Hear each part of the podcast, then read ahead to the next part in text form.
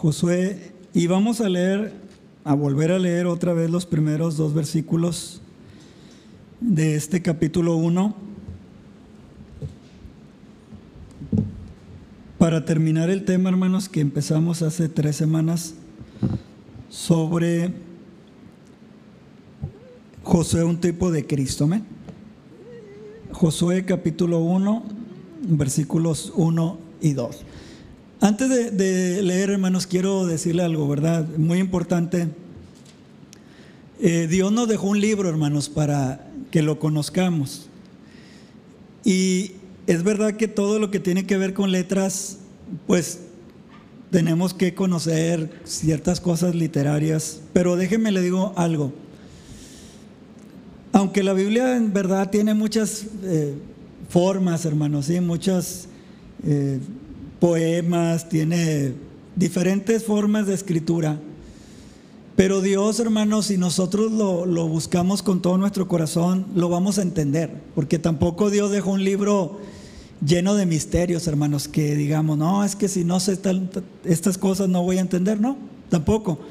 Dios, hermanos, en su palabra nos enseña eso, ¿verdad? Lámpara es a mis pies tu palabra y lumbrera mi camino. Entonces, la Biblia, si usted la lee, ¿verdad? De principio a fin, y si usted pone atención, usted va a comprender cosas que en verdad la Biblia quiere que comprendamos. Entonces, yo les digo que aquí empiezan los libros históricos del Antiguo Testamento, y desde aquí, hermanos, hasta el libro de Esther es pura historia, pura historia del pueblo de Israel. Y así como usted la va leyendo, exactamente sucedió. Y cuando diga que sucedió un milagro, así sucedió. Dentro de esa historia, hermanos, va a haber cosas, profecías, promesas para el Nuevo Testamento, para la venida de Cristo, que, que ya cuando uno las empieza a leer más, hermanos, entonces las comprende. Pero básicamente, hermanos, Dios nos dejó un libro donde Él se revela y donde Él no nos dejó ninguna otra explicación que nos dijera, miren, para que entiendan este libro tienen que entender esto, ¿no, hermanos? Lo único que Él nos pide, como le dice a Josué, ¿verdad? Que se esfuerce en leer, en releer, en meditar y en volver a meditar, hermanos, en las palabras de la ley. E, eso es lo único, hermanos, que Dios le, pide al hombre. Y cuando usted lo haga, hermanos, aunque no sepa teología, ni hermenéutica, ni exégesis, ni nada de eso, hermanos. Porque eso ya es, eh, eh, los hombres lo hicieron temático, ¿verdad? Usted como quiera lo va a entender y cuando escucha un predicador, Dios solamente le va a hacer comprender en su corazón lo que usted ya sabía. Cuando yo he predicado en algunas iglesias, hermanos, y hay gente que se acerca, sobre todo jóvenes, y me dicen, hermano, fíjese que yo había leído ese pasaje y creí entender eso que usted nos enseñó y creo que sí. Le digo, exactamente. Exactamente Dios dice eso. No necesitas, eh, le vuelvo a repetir, saber teología. Lo que necesitas es disposición de tu corazón. ¿Por qué? Porque al fin son letras, hermanos. Letras que están en nuestro idioma que debemos leer, releer y meditar y volver a meditar en ellas. Vamos ahora hacia hermano Josué capítulo 1, versículos 1 y 2. Dice, aconteció después de la muerte de Moisés, siervo de Jehová, que Jehová habló a Josué, hijo de Nun, servidor de Moisés, diciendo, versículo número 2, ¿qué dice?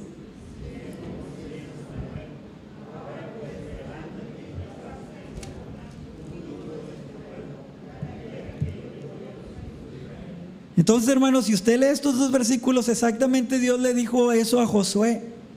Literalmente, levántate porque Moisés se ha, ha, muerto y tú vas a entrar en la tierra prometida junto con este pueblo. Ahora, ya aquí surgen otras preguntas que usted se puede hacer, ¿verdad? ¿De qué manera Dios le habló a Josué?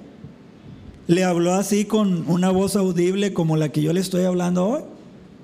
No lo sé, hermanos. ¿Le habló en su corazón? No lo sé. ¿Le habló en un sueño? No lo sé. Pero la Biblia dice que fue el mismo Señor el que le habló. Entonces, allí ya entran otras preguntas, ¿verdad, hermanos? Que nosotros podemos ya ir viendo e investigar y, ir viendo cómo hablaba Dios en el Antiguo Testamento, ¿verdad? Dice que en sueños, en visiones, a través de profetas, con voz audible, etcétera, etcétera, hermano, sí. Pero eso es lo único que Dios le pide a usted, que usted se interese, porque aquí habla de que hay un Dios que se llama Jehová y ese Dios, hermanos, le habla al hombre. Ahora, ¿en qué idioma le habló? Pues yo creo que le habló en el idioma, hermanos, que Josué entendía. ¿Sí? Entendía. Porque Dios, hermanos, quiere que nosotros le entendamos. Entonces Dios, hermanos, permitió que la Biblia fuera traducida al español porque Él sabe que no sabemos hablar hebreo, ni griego, hermanos, ni latín. Entonces eh, fue traducida en nuestra lengua. Y el 99% de la Biblia, hermanos, el 99% de la Biblia hay confianza de que está, hermanos, casi como los originales. Entonces, tenemos una Biblia, hermanos, que es la palabra de Dios, ¿sí? Porque a veces decimos, hermanos, pero es que yo, si leo la Biblia no voy a entender. No, así, hermanos, sí va a entender. Yo entendí y yo no soy mejor que usted, hermanos, se lo, se lo aseguro. Entonces, vamos a ver, hermanos, los últimos dos puntos que empezamos a ver las semanas antepasada, Josué un tipo de Cristo. Vimos primero que Josué significa Jehová Salvador. Y era el mismo nombre que tenía nuestro Señor Jesucristo cuando se hizo hombre. Amén. Segundo, que es un tipo de Cristo, hermano Josué, porque vino después de Moisés. Ya lo vimos la semana pasada. Tercero, porque nos conduce a la victoria. Ya les enseñé cuando Pablo enseñó aquella parte de la escritura en segunda de los Corintios 2.14, cómo el capitán entraba y lo victoriaban, hermanos, después de haber eh, conquistado al enemigo. Vamos a ver la cuarta razón, hermanos, por qué Josué es un tipo de Cristo. Porque Él, hermanos, nos defiende cuando hemos sido vencidos. Vamos a Josué capítulo 7, versículo del 5 al 9. Allí, hermanos, vemos la primer derrota del pueblo porque un hombre llamado Acán eh, cometió un pecado y el pueblo fracasó, hermanos, porque déjenme le digo algo, el pecado no nos va a quitar la salvación, pero nos va a hacer caer, hermanos nos va a derrotar. Y déjenme le digo algo, mire, si yo cometo pecados de los cuales Pablo habla allí, hermanos, en primera a los Corintios, no, primera Timoteo capítulo 3, Tito capítulo 2, capítulo 1, de los pastores,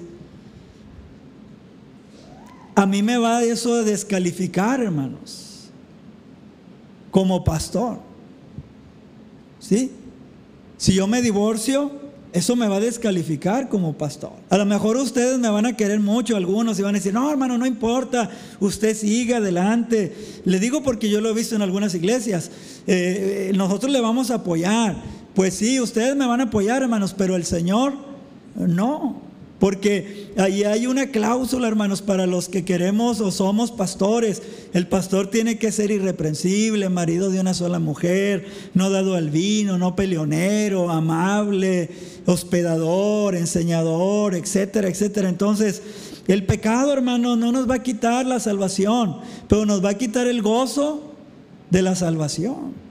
Y es por eso, hermanos, que muchos cristianos cuando vienen al culto no se pueden gozar porque están encadenados por pecados, pecados que tal vez nadie sabe, pero que ellos saben que están allí en su corazón. Porque el pecado, hermanos, derrotó al pueblo. Mire lo que dice Josué capítulo 7, versículo 5 al 9. Dice que los de ahí, hermanos, el pueblo que fueron a atacar, mataron de ellos a unos 36 hombres y los siguieron, hermanos, desde la puerta hasta Sebarim y los derrotaron, hermanos, en la bajada, por lo cual el corazón del pueblo desfalleció y vino a ser como agua. Ellos venían de una gran victoria, hermanos, donde vieron un milagro que los muros de Jericó cayeron. Entonces Josué volvió a mandar espías y los espías regresan y les dice, no mandes a todo el pueblo, no lo mandes. Y ese fue un pecado, hermanos, el pecado de la soberbia y del orgullo. Dijo, con tres mil hombres los vas a derrotar. Pero Dios no les había dicho eso, hermanos. Dijo, van a ir todos. No, hermanos, lo hacen. Dice el versículo 6.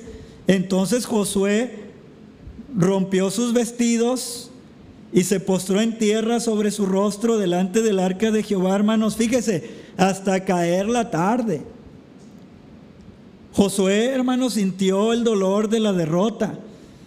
Y dice el versículo 6, y él y los ancianos de Israel echaron polvo sobre, su, sobre sus cabezas. Y Josué dijo, ah, Señor Jehová, ¿por qué hiciste pasar a este pueblo el Jordán para entregarnos en las manos de los amorreos para que nos destruyan? Fíjense, hermanos, cómo ya Josué se está quejando con Dios y está culpando a Dios de la derrota. Y yo le pregunto, ¿era Dios culpable de la derrota? No, hermanos, Dios no es culpable de nuestras derrotas. Deuteronomio capítulo 34 dice, la mancha es vuestra, pero Él es la roca perfecta. Pero fíjese hasta dónde nos arruina el pecado, hermanos, a nosotros que empezamos a ver las cosas distintas. Y Josué, hermanos, le empieza a culpar a Dios en una queja.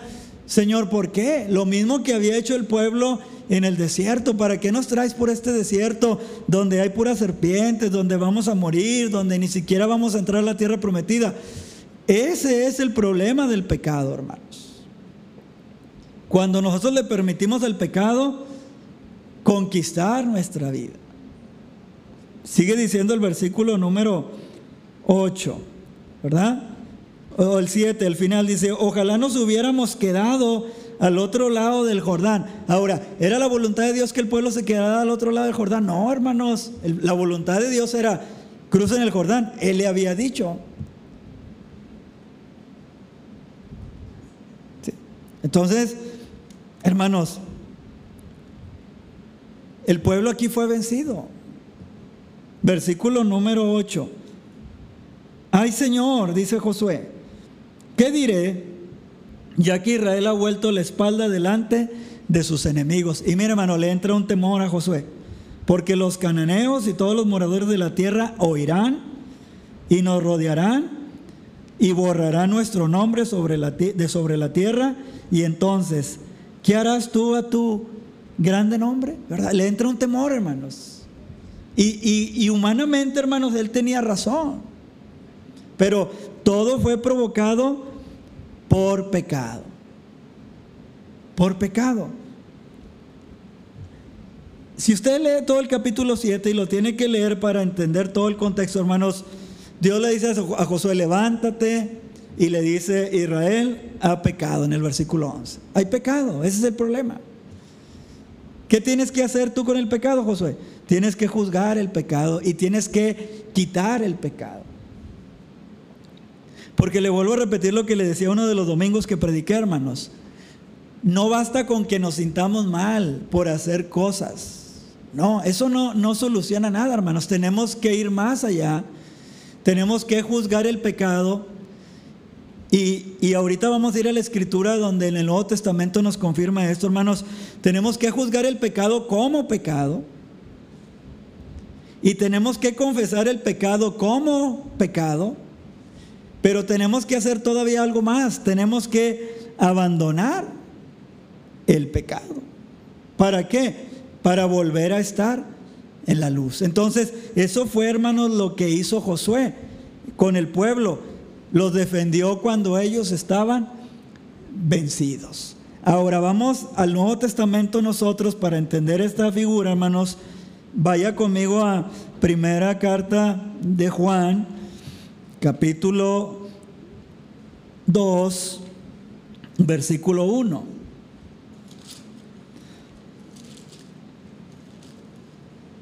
Primera carta de Juan, capítulo 2, versículo número 1. ¿Ya lo tiene? Dice así. Está hablando a los cristianos, hermanos, porque dice hijitos, ¿sí? A los cristianos. Dice, hijitos míos. ¿Así dice, hermanos? Entonces, ¿cuántos son hijos de Dios en esta noche? Entonces, es para usted y para mí, hermanos. Hijitos míos, estas cosas les escribo para qué? Para que no pequéis deliberadamente, para que no practiquen el pecado. Porque esa es la voluntad de Dios, hermanos, que nosotros nos mantengamos lo más limpio que podamos. Y si alguno hubiere pecado, ¿verdad? Hubiere resbalado, hermanos, Juan dice que tenemos que, abogado tenemos para con el Padre, a Jesucristo, el justo. Él nos defiende. Él nos defiende cuando hemos pecado. Pero miren, hermanos, lean el capítulo 1, versículo número 8. Léanlo, por favor, para entender esto, porque muchos dicen, ¿cómo le voy a hacer para no pecar? Bueno, vamos a ver lo que dice Juan 1.8. ¿Qué dice?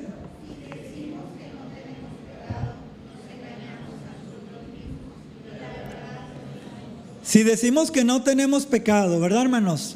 Nos engañamos a nosotros mismos. Bueno, hermanos, entonces ¿por qué Dios no quiere que pequemos si tenemos pecado? Bueno, hermanos, es que aquí había un grupo que se llamaban los gnósticos que decían que ellos eran ya tan iluminados, tan perfectos que ellos ya no pecaban. Y por eso Juan está refutando esa doctrina, esa enseñanza, hermanos, y dice, no se crean eso. Todos los hombres tenemos pecado. ¿Por qué, hermanos? Porque el hombre tiene que entender que él es un pecador, aunque sea muy moralmente correcto, aunque sea muy educado, aunque nunca haya engañado, a su esposa, aunque no sea bebedor, aunque no sea un adicto a las drogas, aunque no sea, hermanos, un deudor, pero él al fin y al cabo tiene pecado y él necesita ser salvado por Cristo. Sí. Entonces aquí dice Juan, Nadie puede decir que no tiene pecado, porque eso es engañarnos a nosotros mismos. Ahora, déjenme le digo, hermanos, yo he escuchado dentro de las doctrinas que predican algunos pastores decir esto. Naomi, tú ya eres salva, hija. Sí. Y dicen algunos pastores, bueno, entonces tu alma ya está salvada. Tu alma es impecable. Tu cuerpo no. Tu cuerpo puede seguir pecando.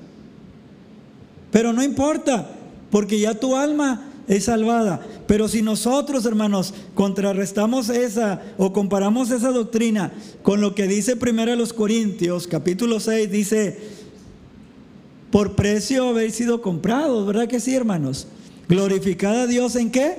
En vuestro cuerpo y en vuestro espíritu, los cuales son de Dios. Porque mire, hermano, para cometer pecado, aunque el pecado está en el alma, pero el alma necesita el cuerpo para hacer, hermanos, el pecado real. Sí, es la verdad. Sí, la codicia necesita los ojos. Las malas palabras necesita la lengua.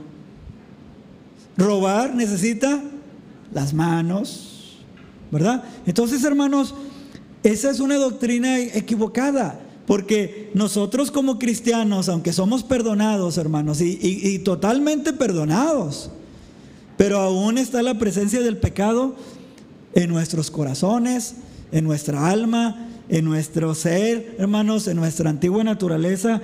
Y mire lo que dice el apóstol Juan, hermanos, versículo 9. Léanlo por favor. ¿Qué dice? Si confesamos...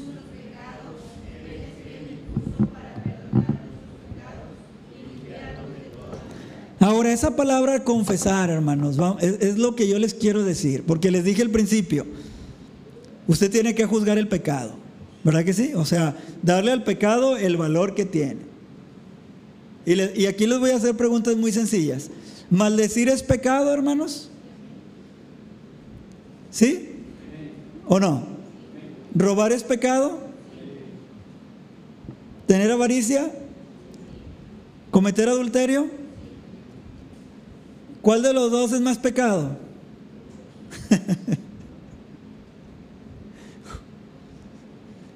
¿Verdad que sí, hermanos? Nada más que hay pecados que se ven, como dijo Pablo, hay pecados patentes y hay pecados que no se ven, hermanos. Y sabe, los que no se ven son más peligrosos.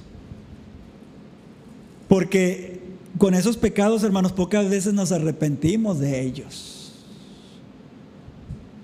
Y mire, si confesamos, primero usted tiene que juzgar el pecado, o sea, darle el valor al pecado. Entonces, vamos a tomar, hermanos, las malas palabras, las maldiciones, como decimos los mexicanos, ¿sí? Maldecir. Es pecado. Bueno, usted dice, bueno, Señor, ya eh, tengo problemas con mi, con mi lengua. Ya juzgó el pecado. Pero cuando la Biblia, hermanos, dice confesar, quiere decir que usted y Dios, hermanos, están de acuerdo en que eso significa lo mismo. Porque a veces nosotros es donde fallamos, hermanos. Decimos, el adulterio no es igual que deber que no pagar. Y le damos un valor al adulterio bien grande, hermanos. Y le damos un valor a la deuda bien pequeño. Ah, espero que aquí nadie deba, hermanos. Sí, y si debe, pues ya sabe que el Señor le está hablando que pague. Sí, y espero que aquí no haya nadie que ah, esté en adulterio. Y si está en adulterio, pues escápese. Entonces nosotros le damos valor a los pecados, hermanos, ¿verdad? No, eh, eh, el hermano adulteró. Oye, pero, pero tú debes. No, pero, pero deber no es tan malo. Pues para ti no, pero para el que le debes. Entonces, hermanos, cuando la Biblia dice confiesa tu pecado, quiere decir que usted y Dios le dan el mismo valor al pecado. Amén. Usted no, usted no determina cuánto vale un pecado, hermanos. Dios es el que determina cuánto vale un pecado. Y mire, hermano, déjenles pongo ejemplos muy bíblicos. Mire, por una mentira, Dios castigó a Ananías y a Zafira. Por una mentira, hermanos. Les trajo un juicio que los hizo morir. Fue un milagro, porque imagínense estar sanos y de repente, nomás por decir una mentira, cayeron desplomados, desplomados y murieron. ¿Por qué? Porque ellos, hermanos, le dieron el valor al pecado que ellos pensaban. Entonces usted dirá, ah, el hermano anda en adulterio, no, hombre, Dios lo va a matar, pero a mí por mentiroso no me va a pasar nada. No, hermanos, allá hay un ejemplo que, que por una mentira Dios acabó con ellos. ¿Verdad que sí? Y luego, otro ejemplo. Por celebrar la cena del Señor, hermanos, mal, Dios a varios corintios o corintos los durmió también. Por no darle el valor a la cena del Señor. Y muchos de nosotros decimos, el domingo hay cena del Señor, no voy a ir al culto porque ando mal.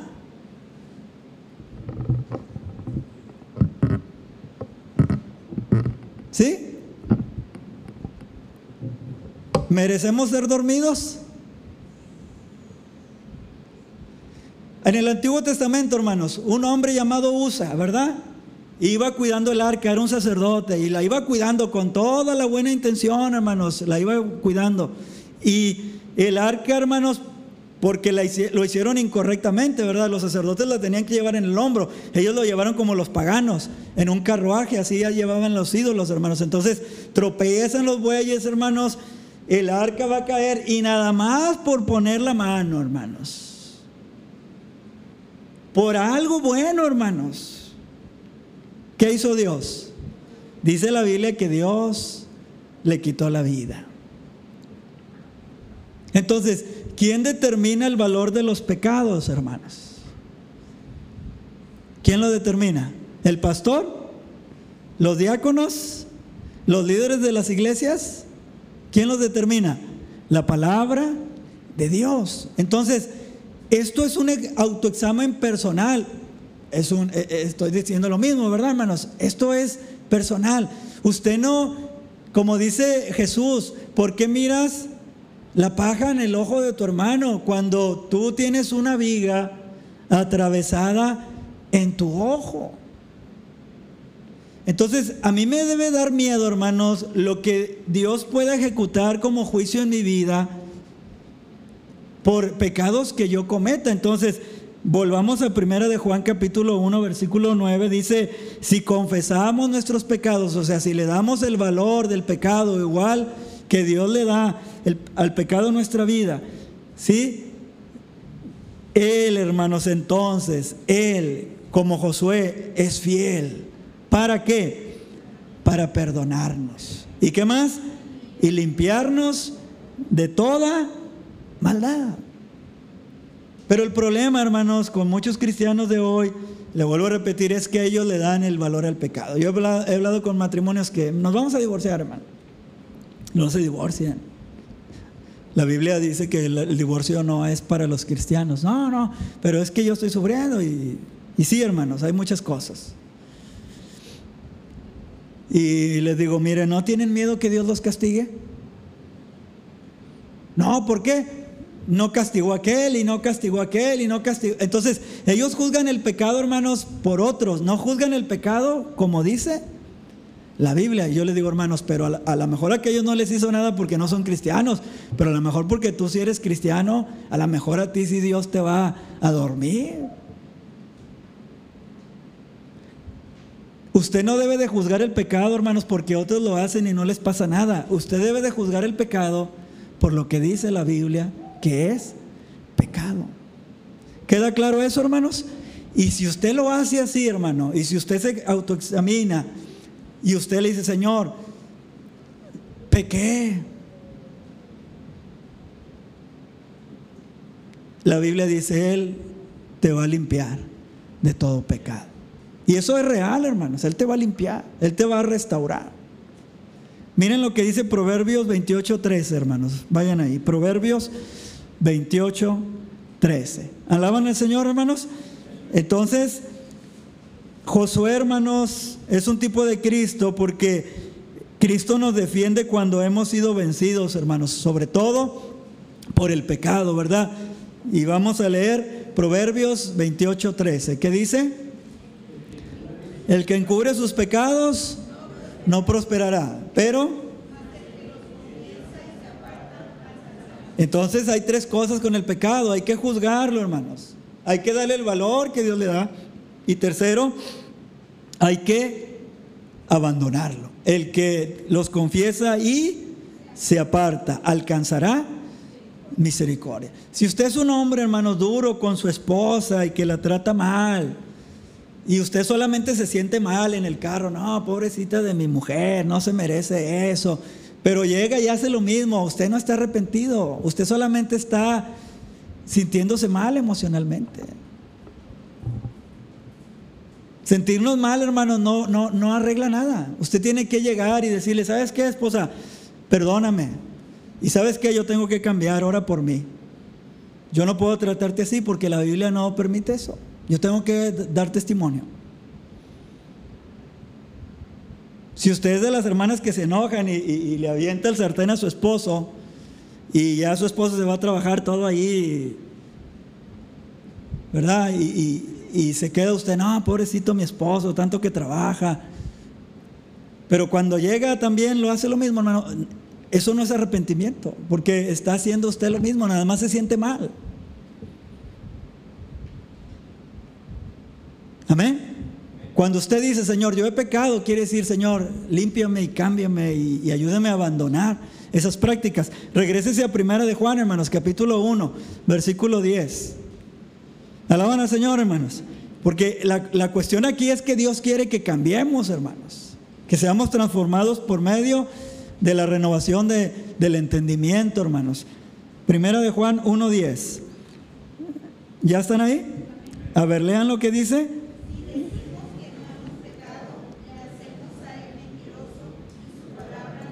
¿Verdad? Y le vuelvo a repetir, si decimos que no hemos pecado, le hacemos al mentiroso, porque había esa filosofía gnóstica que decían, nosotros ya somos tan maduros que ya el pecado ya no nos afecta, ya nosotros somos impecables, no es cierto, hermanos. Por eso el capítulo 2, versículo 1, Juan dice, hijitos míos, estas cosas les escribo para que no pequen, eviten pecar, luchen contra el pecado, resistan la tentación. Pero si alguno hubiere pecado, eh, tenemos un abogado, hermanos, para con el Padre, a Jesucristo el justo. ¿Sabe por qué? Porque Satanás, hermanos, nos acusa de día y de noche, hermanos. Pero Jesucristo es nuestro abogado. Por eso, hermanos, no perdemos la salvación, porque Él nos limpia de todo pecado. Ahora, dentro de usted hay una persona, hermanos, que se llama Espíritu Santo, que cuando usted peca, cuando yo peco, ¿qué hace Él? Se entristece. ¿Qué hace Él? Me redarguye, hermanos, y me invita al arrepentimiento. ¿Sí? Me invita al arrepentimiento. Usted lea eh, Hechos capítulo 5, ¿verdad? Pedro le dice a Ananías, oigan, ¿por qué tentaron? ¿Por qué permitieron que Satanás llenara su corazón y mintiesen al Espíritu Santo? Quiere decir que el Espíritu Santo, eh, antes de eso, hermano, les estuvo hablando, hey, no hagan eso. No imiten a Bernabé. Bernabé, él lo hizo con todo su corazón y él dio todo el dinero. Él es un hombre que le gusta consolar los corazones. Ustedes no sean soberbios, no, no digan mentiras. El Espíritu Santo, hermano, les estuvo redarguyendo a, a este matrimonio, pero ellos, Satanás llenó, en vez que el Espíritu Santo llenara, hermanos, sus vidas, Satanás llenó su corazón. Por eso Efesios dice, no le den lugar al diablo. No le dé lugar al diablo, hermano, ¿sí? No vea pornografía, porque va a fracasar en su matrimonio.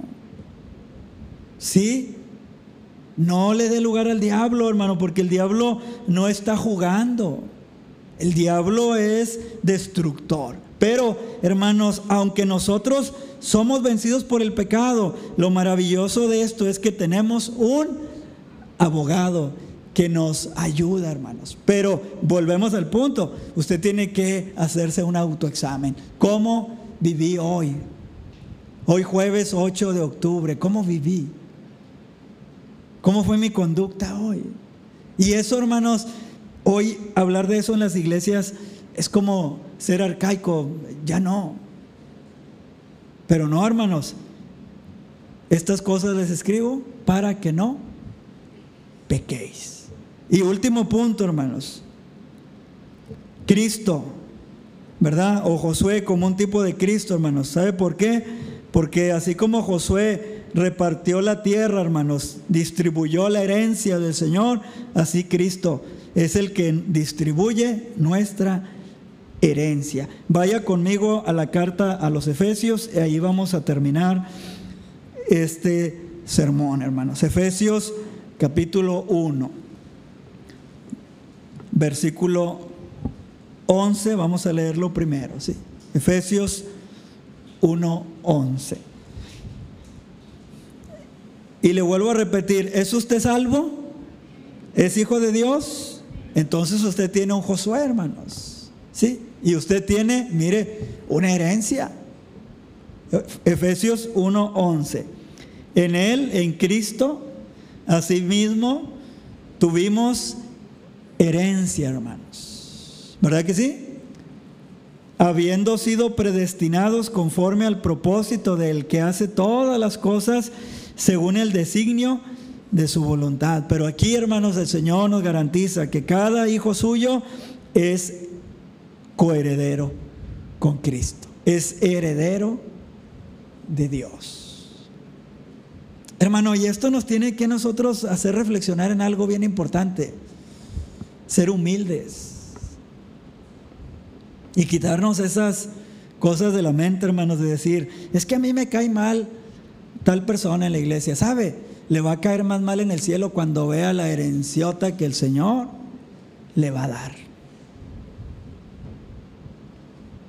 Hoy, Charlie, hoy subiste algo de la envidia, ¿verdad, Charlie? Ahí tu carro, no andas manejando, grabándote, Charlie, vas a chocar. Y él dijo, tengan cuidado con la envidia. A mí no me da envidia que mis amigos prosperen, me da gozo, dijo Charlie ahí, en pocas palabras, ¿verdad? Ese fue el mensaje ahí en la historia del Facebook. Bueno, hermanos, esto nos debe de hacer pensar en eso, hermanos, de que somos co-herederos. ¿Sí sabe lo que significa coherederos? Co quiere decir adjuntos, hermanos, iguales. Usted no va a poder evitar la herencia del hermano Timo. Usted no va a poder evitar la herencia del hermano Salvador porque no es usted quien la va a repartir, es el Señor. Y eso nos tiene que nos hacer entender que somos hermanos, que debemos preocuparnos, que yo debo de contribuir para el crecimiento de mis hermanos para que ellos también alcancen la herencia. Esto, esto humanamente, hermanos, no lo entendemos. Mire, cuando mueren los padres, ¿verdad? De alguna familia y tienen dinero, y casi la mayoría de los hijos dicen, ojalá y que a mí mi papá me dé más que, que mi hermano. Es muy raro, hermanos, sí existe, pero es muy raro que algún hijo diga, no, ¿saben qué?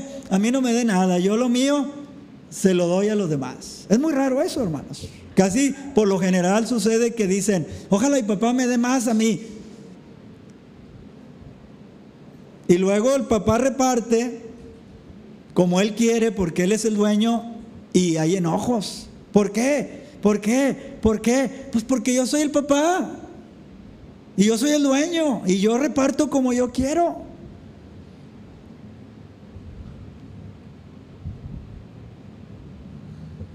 Y así somos en Cristo, hermanos. ¿Por qué? Pues porque Él nos hizo, hermanos, dice, por su soberana voluntad, por el designio de su voluntad, hermanos, Él nos hizo herederos. Mire lo que dice el versículo 14, Efesios 1:14, dice que el Espíritu Santo, hermanos, es las arras de, es la promesa de que vamos a recibir una herencia. Dice, hasta la redención de la posesión adquirida para la alabanza de su gloria. O sea, Dios todo lo hizo para su gloria, hermanos. No para mi gloria, no para la gloria de ningún ser humano, de ningún ángel, de ningún querubín, de ningún serafín, de ningún arcángel. Dios todo lo hizo para su gloria. Y como, como una eh, prenda, hermanos, de, de esa herencia, nos dio la presencia de su Espíritu Santo. Yo les pregunto, hermanos, algo que les pregunté ayer a los hermanos que están yendo al culto de la casa de nuestro hermano Salvador. ¿Tienen el Espíritu Santo? ¿No? ¿Sí lo tienen? Entonces ustedes son herederos. Hermanos, vivan como herederos. Vivan como herederos. Vivan felices, vivan contentos, vivan en madurez, vivan entendiendo a su hermano. ¿Sí? Josué repartió la tierra, hermanos, como Dios le ordenó, ¿verdad? A Judá le dio en el sur, a Zabulón y a Neftalí le dio en el norte, a Efraín le dio en el centro, a Dan le dio en el sur, hermanos. ¿Sí? Y es lo mismo, hermanos, si nosotros vemos los dones del Espíritu Santo, Dios nos ha dado los dones como Él quiso. Nadie escogió el don, nadie. Hay gente que se autonombra, ¿verdad? Sobre todo hoy. Yo soy apóstol. Él se autonombra, hermanos, pero el apostolado tenía que venir por medio de Jesucristo. Porque Él es el que reparte la herencia, hermanos. No solamente la herencia futura que nos espera, pero lo que ya poseemos aquí en la tierra. ¿Qué poseemos ya aquí en la tierra? Poseemos el Espíritu Santo, hermanos. Poseemos que la salvación, ¿qué más? Los dones del Espíritu.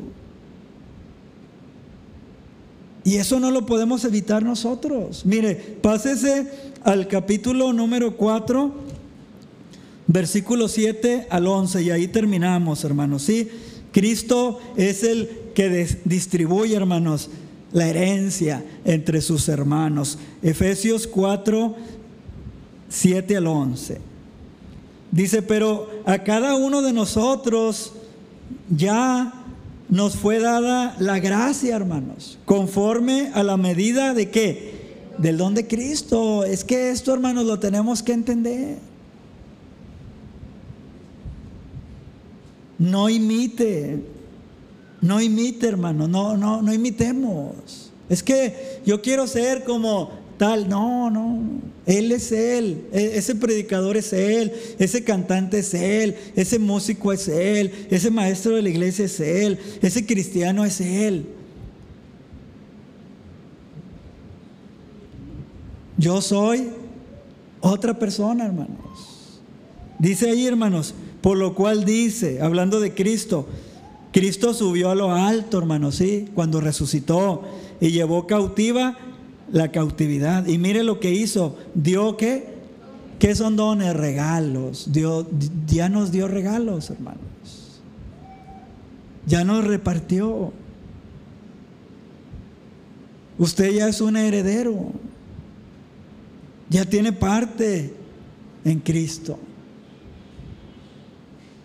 Sí. Dice el versículo número 9. Y eso de que subió, ¿verdad, hermanos, al cielo? ¿Qué es? Sino que también había descendido primero a las partes más bajas, más bajas de la tierra. O sea, él fue y conquistó el reino, hermanos, de la muerte, del Hades. ¿Sabe para qué? Para llenarlo todo, hermanos. Él es Señor en el cielo, Él es Señor en la tierra y Él es Señor debajo de la tierra.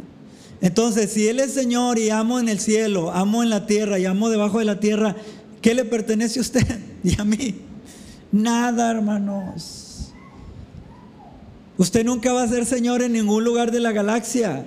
Usted nunca va a ser Señor en, el lugar, en ningún lugar del espacio, hermanos. Usted nunca va a ser Señor en, en ningún lugar del universo. El señorío, el primado, hermano, la soberanía, la gloria, le pertenecen a nuestro Señor Jesucristo. Amén. Pero Él nos hizo partícipes. Y por eso debemos de tener mucha gratitud. Y no andarnos peleando. ¿Por qué Naomi tiene esa voz? Pues porque Dios se la dio. Porque yo no me puedo afinar. Porque yo fui creado para otras cosas. Amén, hermanos. Porque este es un problema en las iglesias hoy. Buscar, hermanos, el primado. Versículo 10. El que descendió, Cristo. ¿Qué dice, hermanos? Es el mismo que también subió por encima de qué? De todos los cielos. ¿Para qué? Para llenarlo todo, hermanos.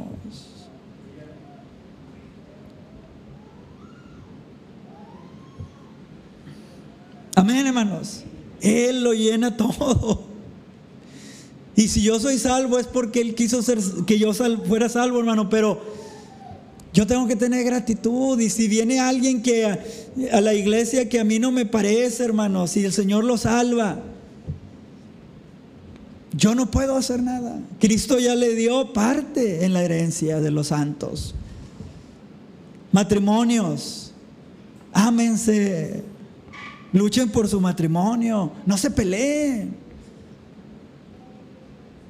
Ámense. Porque a veces hay matrimonios, hermanos, y oh, ojalá y Dios no salve a mi esposo. Pero usted no es el dueño de eso. Ojalá y Dios no perdone a mi esposo. Usted no es el dueño de eso. Él subió por encima de todo para llenarlo. Todo. Eso no son oraciones del Espíritu, hermanos. Eso no son. Esas son oraciones egoístas. Usted tiene que orar, Señor, mi esposo es así, pero sálvalo si no es salvo, salvo. Y si es salvo y tiene mal inmadurez, dale madurez para que él crezca y me trate bien como me debe de tratar. Porque, hermano, la herencia usted no la puede quitar. Hay una historia en el libro, ¿verdad? Del Antiguo Testamento, hermanos, dice que fue este Caleb, ¿verdad? Y le dijo a Josué, eh, dame la parte que Dios me prometió. ¿Se la podían quitar? No, hermanos, Dios ya se la había dado. Dijo, pues ve y conquístala. Nada más lucha por ella. Y fue. Y fue y conquistó. ¿Por qué? Lo hizo en fe. ¿Por qué? Porque era de él. Y usted tiene muchas promesas que son suyas, pero tiene que luchar por ellas. Y terminamos, hermanos, en el versículo 11. Dice, y él mismo, hermanos, Cristo, estableció, constituyó los cinco dones, hermanos, de liderazgo en la iglesia. Apóstoles y profetas que fueron el fundamento de la iglesia y creemos que ya no existen, así es que no se apure por tener estos dones, no los va a tener, pero sí los otros tres, evangelista, pastor y maestro. Usted puede ser, hermanos, uno de estos tres, si Dios ya le ha dado ese don. ¿Qué tiene que hacerlo? Descubrirlo. ¿Qué más? Madurarlo. ¿Qué más? Usarlo. La herencia espiritual, hermanos, está garantizada, ¿sí? Porque fuimos sellados con el Espíritu Santo. Entonces, joven, pregúntate, Señor, ¿tú me estarás llamando a alguno de estos tres ministerios? Hermano de mediana edad, pregúntate, Dios, ¿me estarás llamando a alguno de estos tres ministerios? Hermano ya anciano, Señor, me, has llamado y, y, pues yo ya, ya estoy de salida. No entendí. Amén.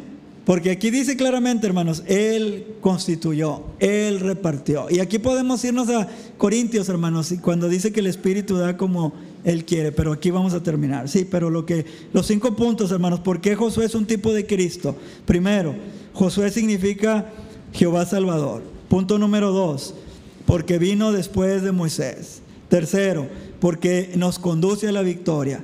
Cuarta razón, porque Él nos defiende, hermanos, cuando hemos sido vencidos.